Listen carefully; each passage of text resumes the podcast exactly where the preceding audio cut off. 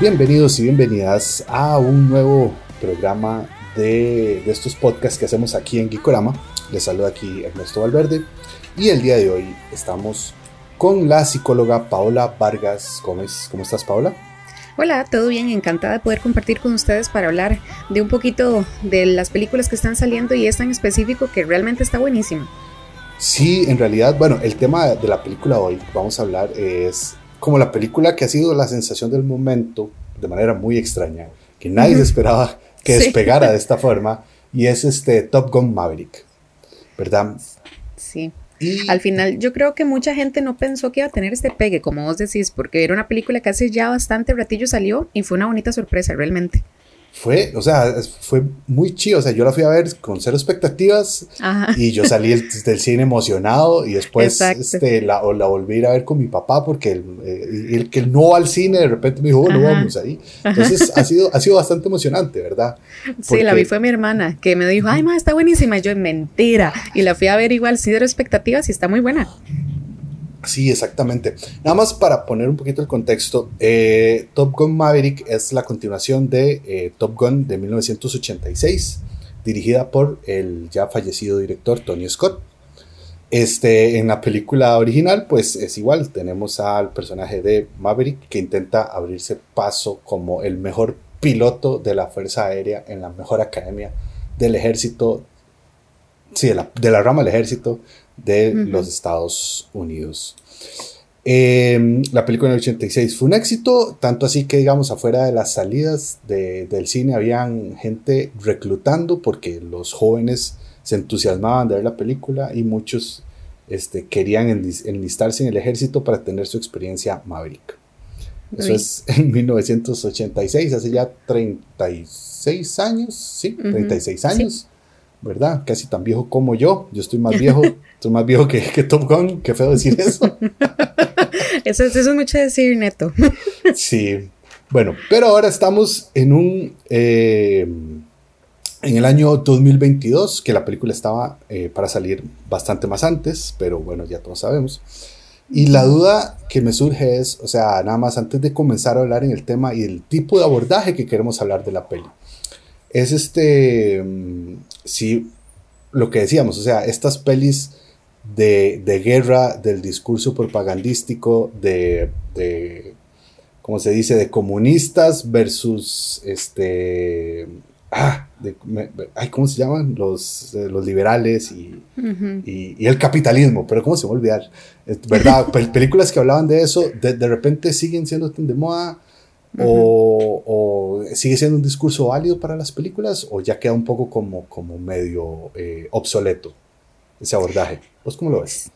Es interesante porque hasta cierto punto uno se ubica en la película y dice, bueno, al final están bombardeando otra gente, ¿verdad? Es, es una guerra de alguna otra manera y en el contexto actual lo estamos viviendo, en algo muy cercano, ¿verdad? Ahorita estamos viendo, tal vez no es una comparación muy clara, pero por lo menos decir, hay gente en otro lugar dando su vida, ¿verdad? Y preparándose para una situación y morir. Entonces, por lo menos a mí a nivel personal, yo no dejaba de pensar que personas como Maverick, ¿verdad? Existen y se están preparando y están haciendo toda esa participación y dan su vida por una causa y eso no deja de pues, sensibilizar un poco, porque realmente son personas que tienen una historia y esta película en especial deja eso muy claro. O sea, no solamente como la persona que representa, ¿verdad?, al, al piloto y que ya, sino que tiene una vida que también es importante conocer. Sí, va un poquito más allá del, del típico como héroe de ejército que va y mata y mata y mata y mata. Exactamente, y el Rambo que nada más vuela bala, ¿verdad? Sino que acá hay una historia que incluso moviliza las decisiones del personaje principal y eso es muy bonito como lo abordan. Porque en la primera película como que lo conocemos, pero el más como mm, muy macho, ¿verdad? Es así, el galanazo, el que es muy carga y todo, y en esta película se sensibiliza un poquito más y ese desarrollo es muy bonito verlo. Sí, a mí, a mí me gustó porque yo cuando terminó la película yo quería hacer un podcast y hablar sobre ella, pero yo no sabía cómo desde dónde abordarla. En eso, Paul nos dice, hey, ¿por qué no hablamos de Top Gun Maverick? Pero desde una perspectiva más acerca de la masculinidad que se ve en la película. Y es un poco, es ese, ¿cómo se llama? Esa evolución, porque el personaje de Maverick en la peli del 86 es muy diferente al de ahora. Demasiado. Y, y, pues, y, nada más para terminar esta idea, nada, más es, es interesante cómo no solo porque el personaje ya ha crecido y es un hombre más maduro, sino también por las lecturas que nosotros tenemos como sociedades de cómo percibir la masculinidad, ¿verdad? Sí, claro. Es lo que te digo. En esa primera película, ¿verdad? Yo creo que él, desde su motocicleta, sus anteojos, su chaqueta, él, él ya estaba imponiendo una moda, ¿verdad? Él ya era un hombre que los demás decían, yo me quiero ver igual. O sea, quiero ser Maverick. Y incluso la relación que él tiene de pareja es muy machista. Él es muy patán, ¿verdad? Con ella no le pone atención y ella ahí sigue detrás. Acá vemos otra cara de Maverick en su relación de pareja. Eso es bonito verlo, ese cambio. Sí, a mí, bueno, además que yo tengo que admitir que cuando yo vi a Jennifer Connelly en pantalla, a mí como que mi corazón se detuvo por un momentito. Yo no, yo no, puedo no podía creer, es más, hasta ni puedo hablar de todo. No podía creer lo guapa que se veía ahí en pantalla. Sí, sí, sí. ¿Verdad? Pero, pero bueno, digamos, ¿cómo, cómo, es, eh, digamos, cuál sería el rasgo que más le caracterizas ahora en esta Maverick? Que el personaje eh, haya evolucionado a como era ese ese, ese joven impetuoso y respetuoso, sin miedo a nada. Claro, él sigue teniendo su esencia, ¿verdad? Porque no sigue de ser un, no deja de ser un irreverente. Él es como es, ¿verdad? Que no le tiene temor a nada, que sigue haciendo sus propias reglas y pues eso es lo que lo caracteriza y se mantiene. Sin embargo, tiene un duelo que es como el punto clave, yo creo, de esta segunda película y fue la pérdida de su primer amigo para nosotros, ¿verdad? El ver en la primera película esta pérdida, pues sí, fue doloroso, pero incluso ver, no sé cuántos años habrán pasado para esa película, 30 años. Son, no, 30, 36, sí. Ok, si en la película se mantuviera, imagínate lo que es seguir sufriendo la pérdida de alguien y la culpa que cargas 30 años. Es increíble, ¿verdad? Y cómo las decisiones que él toma se basan en eso. O sea, el hecho de que él pues tenga esta relación con, con Rooster tan fuerte, ¿verdad? Eh, donde él realmente incluso frenó en algún punto su carrera profesional porque no se sentía listo todavía por la muerte de Gus. Entonces es interesante ver cómo él se permite el reaccionar, ¿verdad? O se permite sentir ese dolor en el desarrollo de la película. Que al principio es como que lo niego, ¿verdad? Mejor no se acerque, no ande mucho por acá. Y ya después empiezo a sensibilizarme y permitir pues vivir ese duelo, que creo que un punto importante también, no sé si vos lo viste, es Ice. O sea, él fue como una pieza, ¿verdad? Muy importante para que él realmente dijera, di llore. O sea, si necesita llorarlo si se necesita ya soltarlo, suéltelo. Incluso creo que eso es lo que le dice en específico. Yo creo que ya es hora de soltarlo. Y eso es importantísimo. Hay algo muy curioso porque lo que pasa, digamos, con el personaje de Ice, yo lo, lo traslado directamente también a lo que sucede con, con el actor, con Val Kilmer.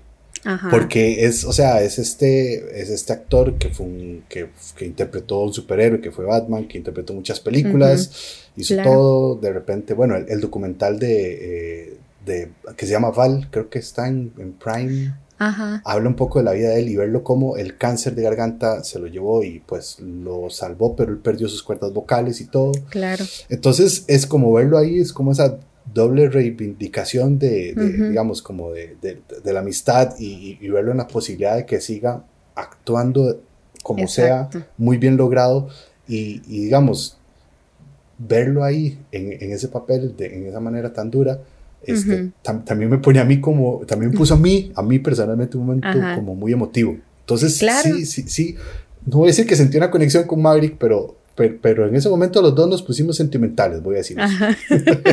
sí, no, es muy bonito porque incluso ahora que lo mencionas así, es como haberlo pasado del libreto y la pantalla a la vida real, porque imagínate lo que fue para este actor, ¿verdad? Fue Batman, fue un galanazo también, y ahora decir, man, ni siquiera puedo hablar, o sea, tengo que utilizar una computadora, ¿verdad? O incluso utilizar un medios digitales para poder hacer ese fragmentito que él dijo, esa frasecita.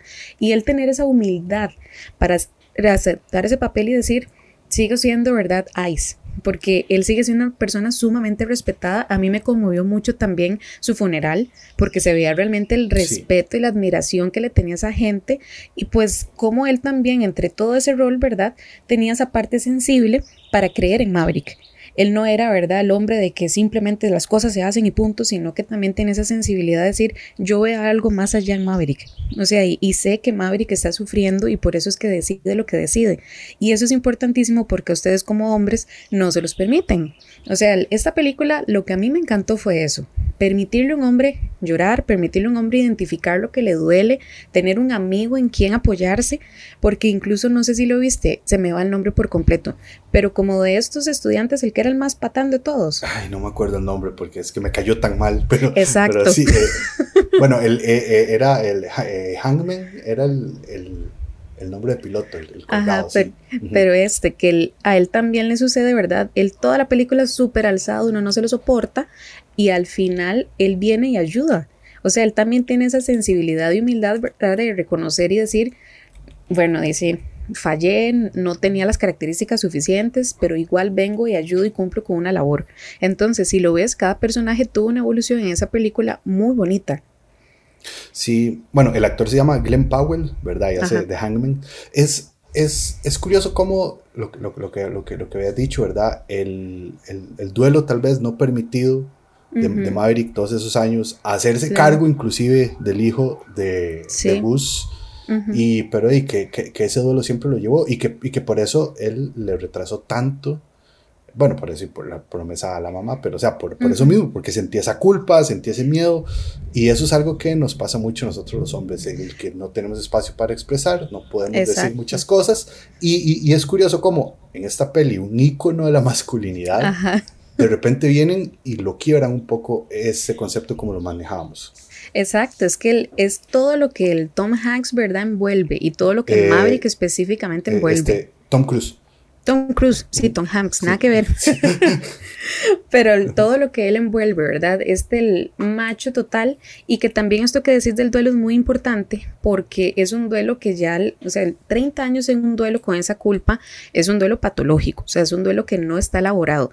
Y es interesante ver incluso si uno se pusiera como a, a escudriñar un poquito más la vida de Maverick porque Maverick no tuvo una relación de pareja. Aquí vemos, ¿verdad?, que él regresa donde esta mujer que tal vez tuvieron una relación o hay uno como que entiende que hubo algo, pero uno podría incluso pensar que ese duelo a él lo frenó en todas sus decisiones porque él se quedó en esta posición, ¿verdad?, de trabajo, porque él no buscó formalizar una familia, porque tal vez tenía el pesar eh, de Rooster por haberle fallado, por ser un mal papá, porque él casi que se quedó a cargo, ¿verdad?, cuando Gus fallece. Entonces, eso es importante también verlo, cómo nosotros en nuestra vida cargamos con muertes, cargamos con culpas, cargamos con pesares por años y eso nos frena y eso nos drena emocionalmente y eso no nos permite seguir avanzando porque Maverick bien que mal se quedó en una posición eh, cómoda. Porque, ¿verdad? Le decían, bueno, usted no fue como Ice, que él subió y subió y subió, sino que se mantuvo en toda la vida en la misma posición.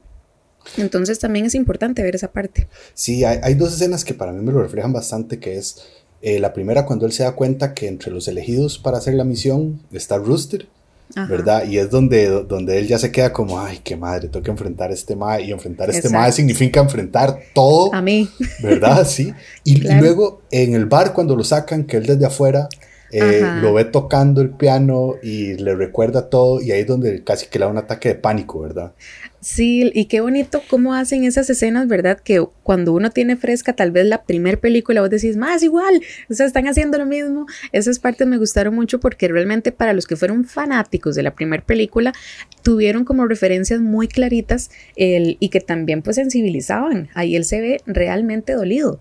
Y es curioso cómo al final este, que no recordamos el nombre que nos cae mal, él fue el que lo tira. Entonces también, Ajá, ¿verdad? Eh, él, Hangman, Hangman. Ajá, él tiene que al final enfrentarlo, ¿verdad? Y decir, de ahí sí me la pelé. Y eso a veces nosotros también nos pasa. Estamos en una posición, ¿verdad? Y muy alzados, muy creídos y después tenemos que bajar la cabeza y también pues asumir lo que hicimos. Sí, hay, hay, hay algo muy curioso, que es que, digamos, yo ya a nivel de guion tendré mis comentarios, pero eh, ahorita estamos hablando como de otro tipo de, de vista. Y es uh -huh. que eh, cuando el conflicto entre dos personas, que tiene, digamos, cuando dos personas en conflicto tienen un problema en común, de repente eso las une.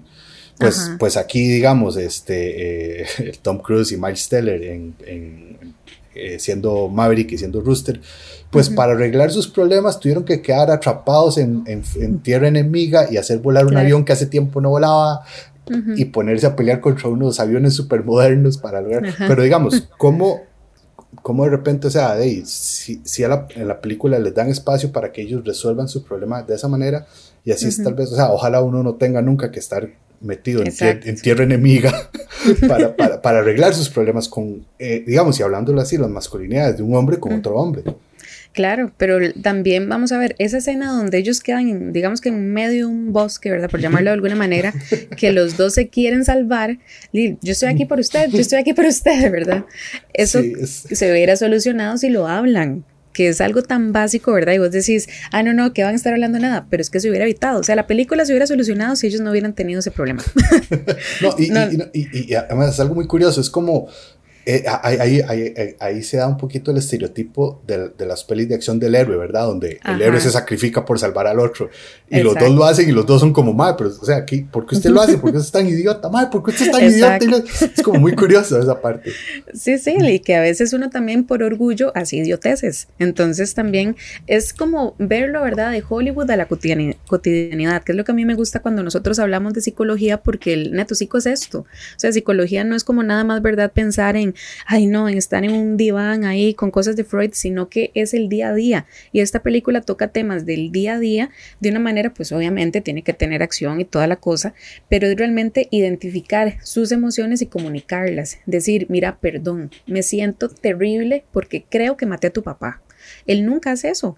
O sea, él lo que hace es evitar encerrarse, no darle tareas, ¿verdad? No permitir que él se desarrolle incluso profesionalmente porque nunca hay esa comunicación ni apertura. Y eso realmente pocos hombres lo hacen. O sea, poder reconocer y decir, mira, me haces falta.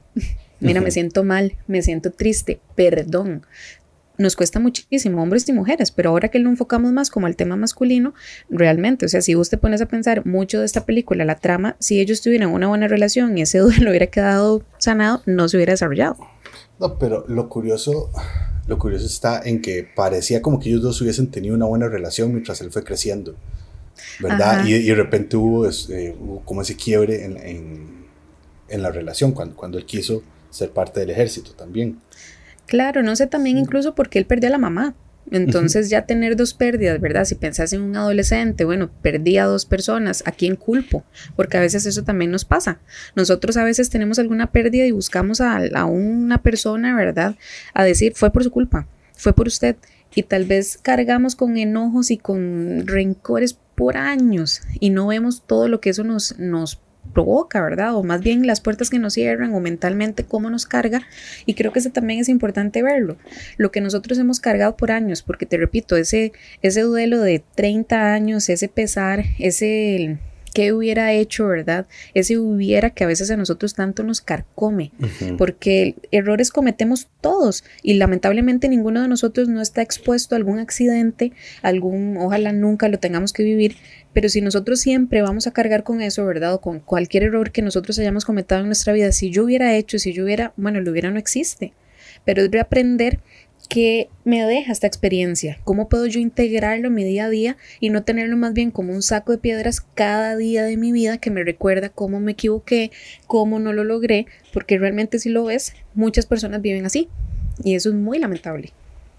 Sí, porque digamos, al parecer el, eh, Maverick vivía con ese saco, ya que lo que hablamos antes, él, él no permitió que su vida laboral dejase que su vida personal se desarrollara, ¿verdad? Lo, lo, que sabemos de él y porque nos explican es que en 30 años él se dedicó a volar, ir a misiones, volar, ir a misiones, este, jalarse tortas, que lo echaran y que Ice lo rescatara, ¿verdad?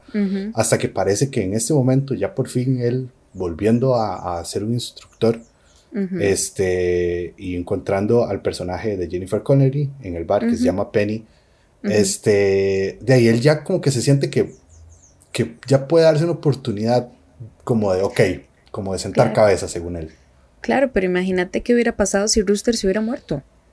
O sea, cómo hubiera estado mentalmente esta persona, porque él tal vez intentó, ¿verdad?, reivindicarse con que él aprendiera, con darle herramientas, con decirle, hágalo, ¿verdad?, crean usted, pero si él se hubiera muerto, ¿cómo era el trabajado este duelo? No, y, y, y algo curioso, porque la peli parece que alista todo para, para hacer de que, de, de, que, de que Tom Cruise se va a sacrificar, de que él ya, él, él, dice, como que estoy listo, voy a ir a morir, voy a entregarme y así ya me quito mis problemas de encima casi, ¿verdad? Ajá. Ay, no, y qué importante eso que decís, porque imagínate pasarlo a lo cotidiano. O sea, yo voy a dar mi vida por usted, ¿verdad? Yo voy a hacerlo. Y creo ahora que lo decís, ¿vos te acordás de una película de Will Smith que se llamaba Siete Almas o Seven Pounds? Eh, recuerdo, sí, pero sí, sí la recuerdo, pero no lo recuerdo que igual es, sí, pero no, igual, igual alguien murió por, murió por culpa de él y él da todos sus órganos y al final termina muriéndose por salvar, ¿verdad?, a la otra persona por la culpa. Entonces, vos no podés vivir simplemente como para compensar un error que cometiste, porque acá es importante ver eso, fue un error. Incluso en la primera película a él ni siquiera lo enjuician ni como que le hacen verdad alguna represalia porque fue un error técnico. Entonces, eso también es importante verlo, reconocer, mira, la vida es impredecible y las decisiones que uno tome pueden tener resultados súper positivos, pero también puede tener resultados muy negativos. ¿Qué voy a hacer yo con ese aprendizaje? ¿O qué he hecho yo con esas experiencias que he vivido en mi vida? Son cosas que sigo cargando, son cosas que, que todavía todos los días yo me recrimino por qué lo hice, por qué lo decidí, por qué lo dije, ¿verdad? Porque vemos realmente cómo a uno se le puede frenar la vida 30 años. O sea, vos no puedes vivir simplemente esperando a poder arreglar esa situación porque ya pasó. Y eso a veces es muy doloroso, pero hay que entenderlo y aceptarlo. Y vemos en este personaje que, bueno, se, se permitió. Y también yo creo que es parte como del el ánimo, ¿verdad? O el susto que uno le meten en toda la película. Porque yo le decía a mi novio, bueno, no sé, se va a morir, no se va a morir, se va a morir todo, no, no se va a morir, se va a morir. Vos no sabes qué va a pasar y esa parte pues es bonita también. No, sí, totalmente. Y digamos, lo, lo curioso es que eh, un personaje como él, que no nos cuentan lo que vio todos esos 30 años, pero nos lo resumen en esa, en esa escena inicial donde él dice, eh, eh, volemos este avión ultrasónico y yo me como la bronca y ya, la verdad es que qué importa y la verdad es que lo más importante es ser heroico y todo y es como, o sea, ya usted no puede seguir viviendo esperando ser castigado, ¿verdad? Que es un poco como, como, como por eso, por ahí la manera de lidiar con esa culpa. Y que incluso él también como que casi siempre está bailando con la muerte, que te digo, si uno vuelve a bailar un poquito más fino, y el que quiere morirse. O sea, hay como una idea ahí, ¿verdad? Medio suicida, porque cuando la primera escena que él le sigue metiendo el pie, le sigue metiendo, ¿verdad? Para pasar de 10, pues dices, este más se quiere matar. O sea, entonces también, hablándolo de una manera tal vez un poquito fría, las decisiones de él no son al azar. O sea, el trabajo que tiene, ¿verdad? Lo arriesgado que es, como bien vos lo dijiste ahorita, y es una manera tal vez de culpabilizarse o incluso decir yo me trago las balas de todos, ¿verdad? Yo prefiero porque no tengo nada que perder. Entonces, ¿hasta qué punto él, el haber perdido a su mejor amigo nuevamente por un error, hizo que su vida perdiera sentido?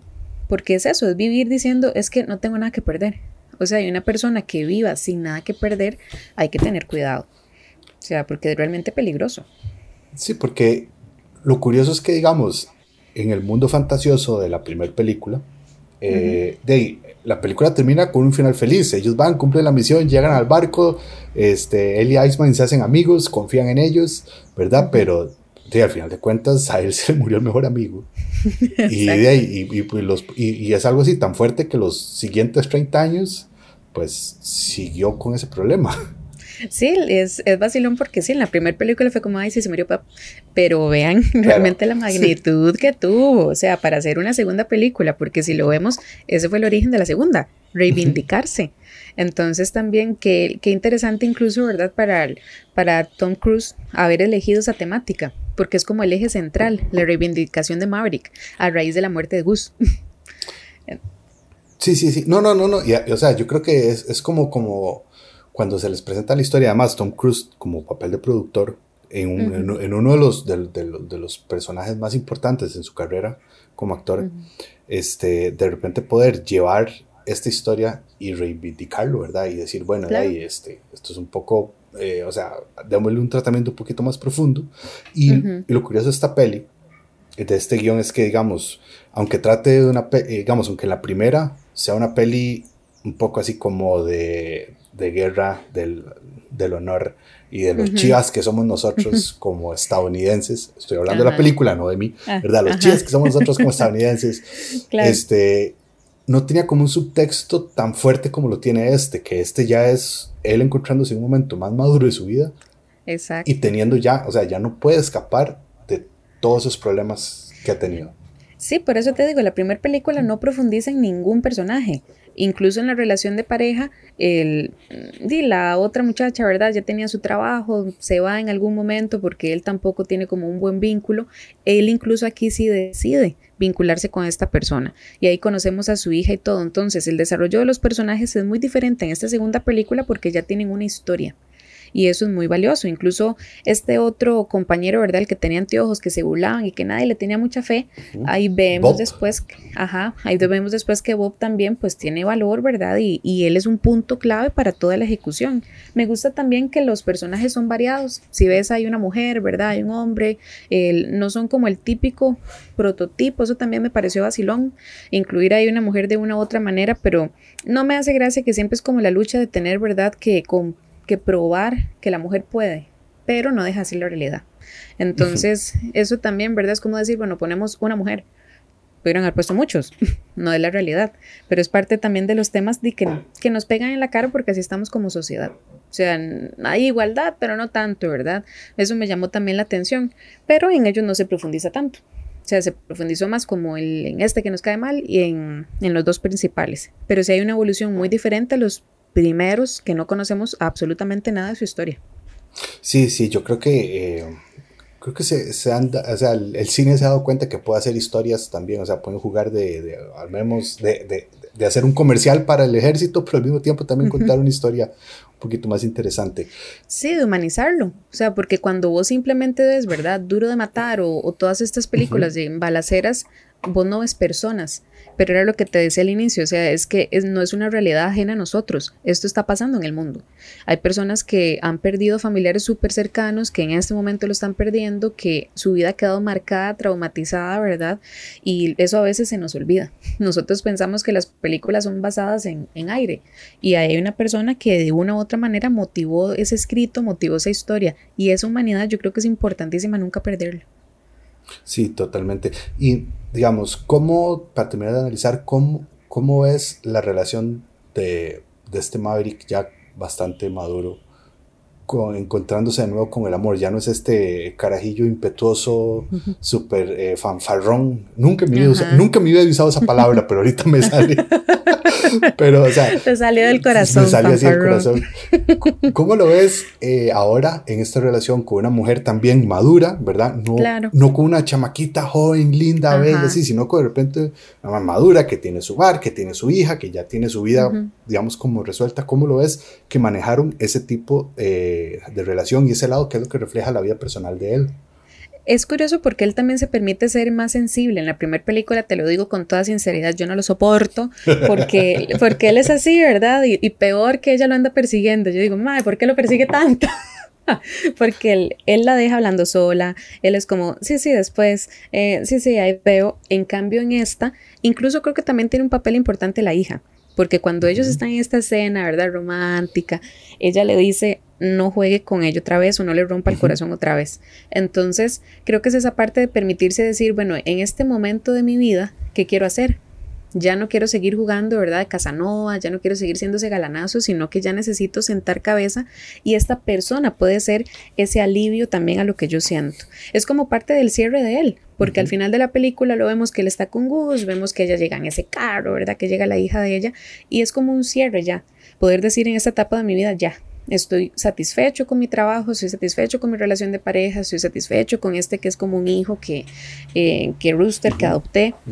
Entonces, el, ese cambio a mí me pareció bonito también, porque no deja de ser masculino. A veces las personas piensan, ¿verdad?, que, ah, no, no, es que un macho no puede ser sensible, es que un macho no puede ser romántico. No tiene nada que ver. Que eso fue mucho de él, perdón, de lo que vimos en los ochentas. El macho de moto, de verdad, que, el, que no da... Que no el macho de moto, me encanta, me encanta esa definición. así era. macho, moto, pelo en pecho, eso era él. Y en este no lo vemos así. Entonces, ese avance creo que también es, es bonito para ustedes como hombre decir, no tiene nada malo ni llorar, ni estar enamorado, ni estar ilusionado, ni querer sentar cabeza y seguir haciendo lo que me gusta.